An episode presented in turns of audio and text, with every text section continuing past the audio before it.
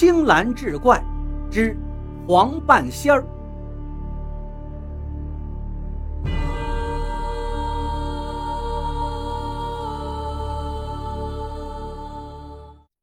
这崔英一听，心里就害怕了，推门就进来，咕咚一声就给老黄跪那儿了，嘴里直念叨：“半仙饶命，半仙饶命！”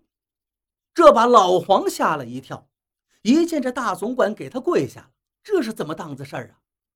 要不说呢，这老黄真是个能人，不但能察言观色，还真能沉得住气。于是他对崔英说道：“您别害怕。”您怎么了？咱起来说话吧。崔英跪着说：“半仙儿，您算的真准，夜明珠就是我偷的。您来了，我可不就是活不成了吗？”老黄一听，呵，原来是这么回事儿啊！这案子破了。于是他继续装模作样的说道：“我呢，早就算出来是您给偷的。”我不但算出来那珠子是您偷的，我还算出来您把珠子藏哪儿了。这一说不要紧，吓得崔英刚想站起来，扑腾又跪那儿了。这太厉害了，连我藏哪儿他都知道。于是他就随口问道：“那您算出我把珠子藏哪儿了？”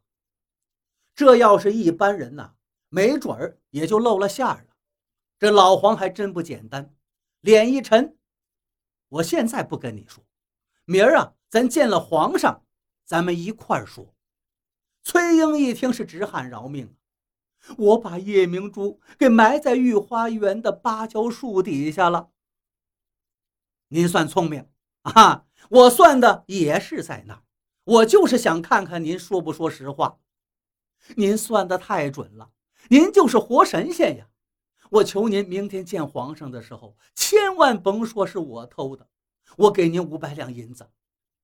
老黄一听，心中暗笑啊，他的意思是，这家伙一炸就不打自招了。可是崔英呢，没明白，他以为老黄冷笑是嫌银子少，马上就说道：“我再加五百，我给您一千两。”老黄于是装腔作势道：“您起来吧，明儿啊。”我给皇上算卦的时候，替您瞒着点就行了。第二天，这崔英就引着老黄上朝见皇上了。皇上挺高兴，平身赐座，让老黄掐算掐算夜明珠的下落。这老黄掐着指头，又装模作样起来，嘴里还念叨呢：“一二三，二二三，七八九十，念真言，按照卦中来判断。”夜明珠就在御花园。皇上一听，来呀，摆驾御花园。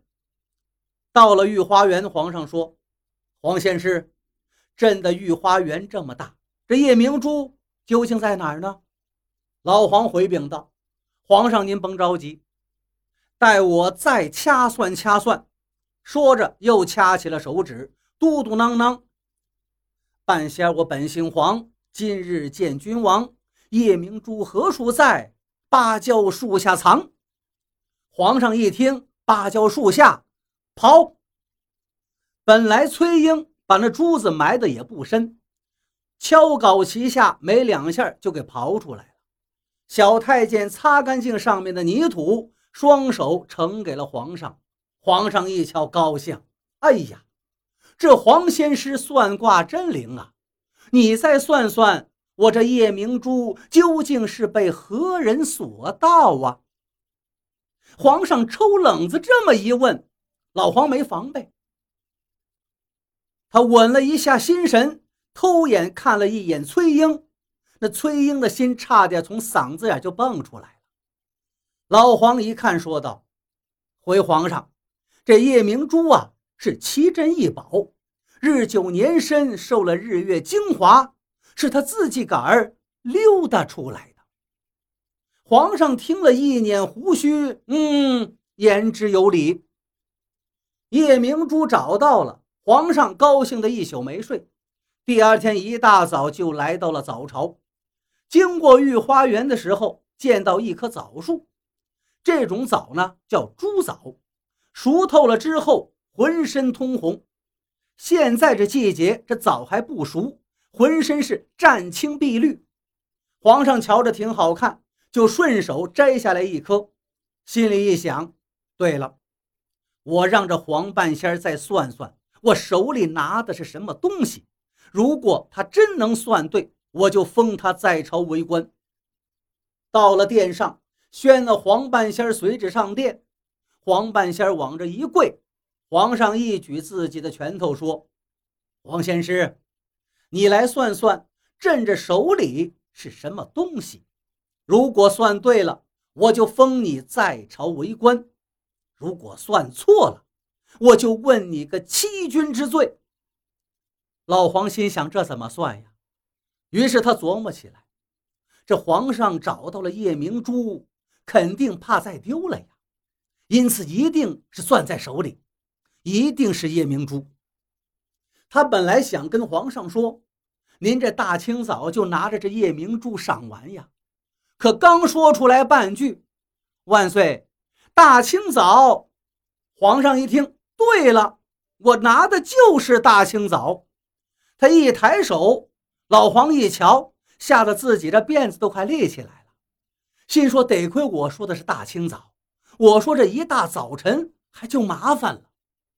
皇上于是说道：“黄仙师。”你这卦太灵了，朕有意留你在朝为官，你意下如何呀？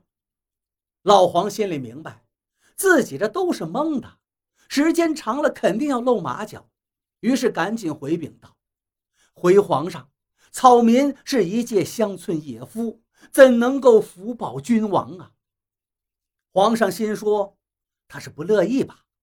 他这卦算的这么准，他若是去保了别人。”那我这江山可就不稳了。于是皇上把崔英叫过来，伏在他耳边嘀咕了几句，命他去后宫把宝蟾拿过来。宝蟾是什么呢？就是拿赤金雕刻的金蛤蟆。不大会儿的功夫，崔英抱着小盒子来了。皇上用手一指：“黄仙师，你再来算算，朕这盒中之物是什么？”老黄再傻也看出来，皇上这是存心要杀他呀。心说横竖都是死，干脆我提个要求试试，万一能成呢？想到这儿，老黄向上磕头：“皇上，草民倒是只有一个要求，若我算出来这河中之物，还请皇上您放草民回家。”皇上一听，说道：“行。”只要你能算对着河中之物，朕立刻就放你回家。老黄站起来，心说：“刚才那个大清早我是蒙对了，现在这怎么算呀？”